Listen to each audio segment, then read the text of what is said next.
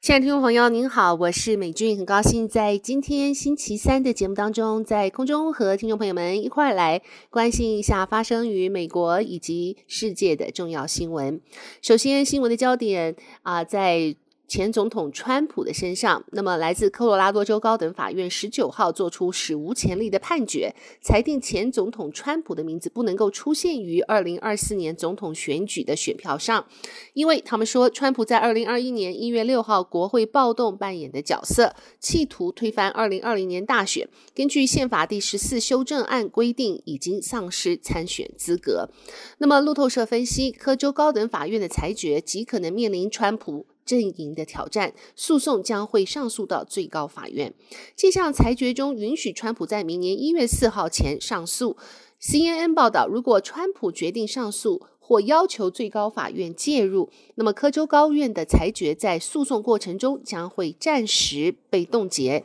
代表民调远远领先其他共和党参选人的川普，几乎肯定的将会留在科罗拉多州三月五号的初选选票上。另外，大家都很关心是否会联准会公布要降息的这个消息。那么，又有三名官员提醒市场不要对及早降息过于乐观。亚特兰大联邦准备银行总裁波斯迪克认为，明年并没有降息的紧迫性，强调在评估下一步时，联准会的立场必须坚定而有耐心。里奇蒙联邦准备银行总裁巴尔金则暗示，如果最近通货膨胀降温持续有进展，那么联准会可以降息。但他强调，尚在求证通膨却呃是朝正向的两个 percent 目标回落。波斯提克和巴尔金明年在联邦公开市场操作委员会都有表决权。权今年握有表决权的芝加哥联准会银行总裁古斯比则表示，市场对降息的预期有点超前。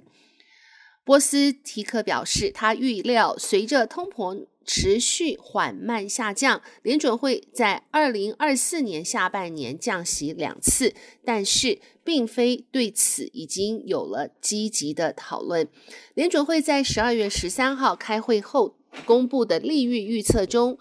啊、显示明年会降息三次，但市场关注三月就会开始降息，并且全年降息五次。不过，多位联准会官员已经设法。质押明年初大幅降息的预期心理。好，再来，我们继续关心一下发生在中国甘肃十八号深夜发生的六点二级强震，到昨天晚上已经造成一百三十一人罹难，超过十五万间的民房损毁。官方示警，未来数日还可还可能发生五级的余震。那么现在，由于甘肃当地气温是设下。呃，摄氏零下十多度，寒冬低温造成救援难度大增。解放军则出动了二十支，出动运二十支援。同样受到震灾波及的青海，青海省省委书记陈刚十九号在巡灾的时候，抱着哭泣的灾民说：“相信党，相信组织，好吗？”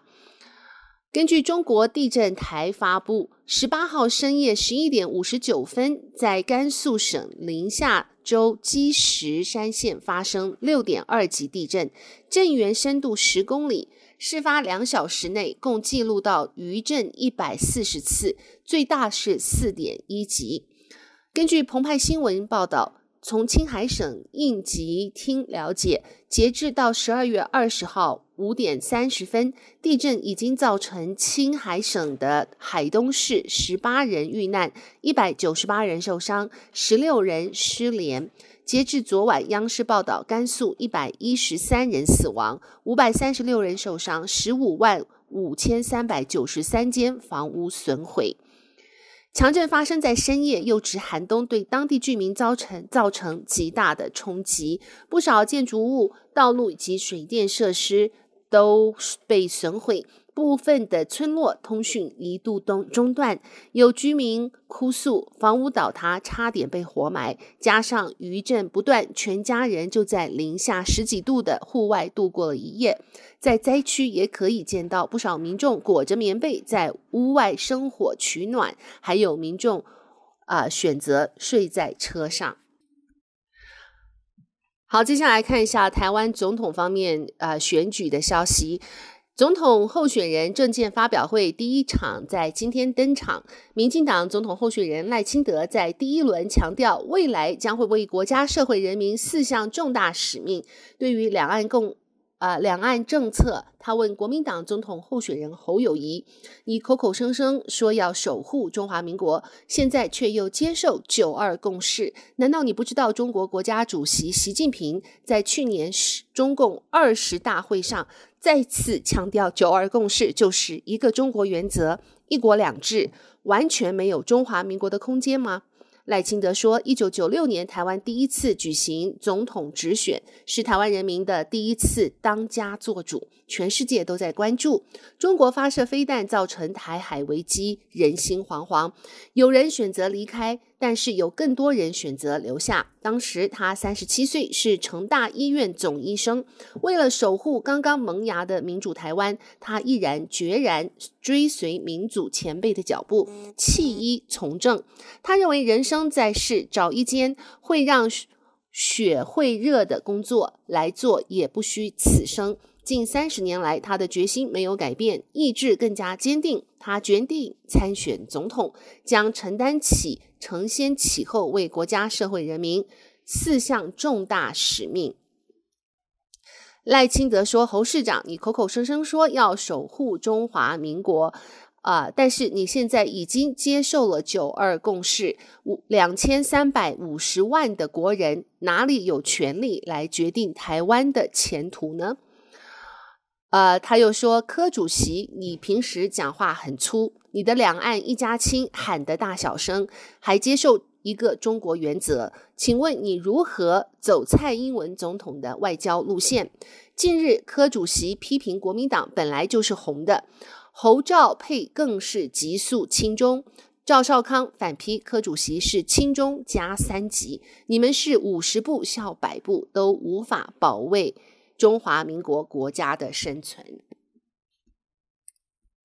赖清德接着指出，他说：“我们一样都追求和平，但不一样的是，呃，国民党和民众党的两名候选人走的是统一的假和平，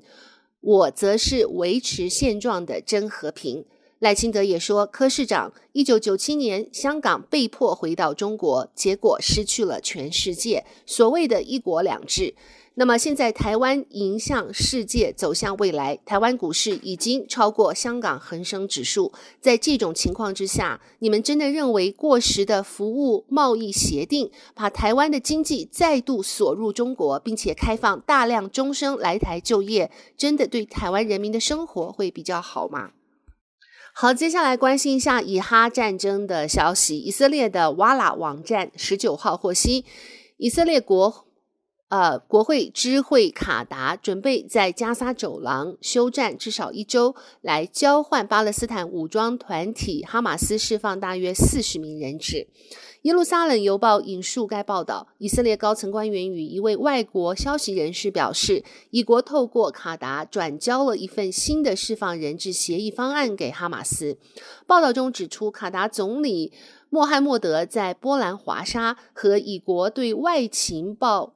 机构。摩萨德局长巴尼亚及美国中央情报局局长伯恩斯会面。穆罕默德表示，哈马斯恢复谈判的条件是停止战争。巴尼亚则回应，只有当哈马斯放下武器，并且交出所有主导和参与十月七号跨境攻击的人，战争才会结束。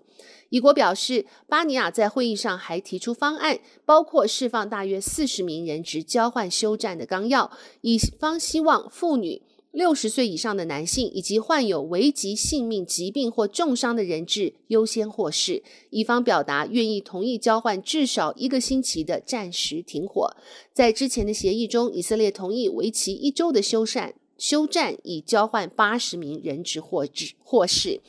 以色列资深官员同时表示，以方愿意释放比之前获释的八人犯下更严重攻击罪的囚犯。按照他们的说法，以国监狱关着相当多此类的受刑人，他们有些年纪较大，或是罹患重病，可以基于人道主义释放。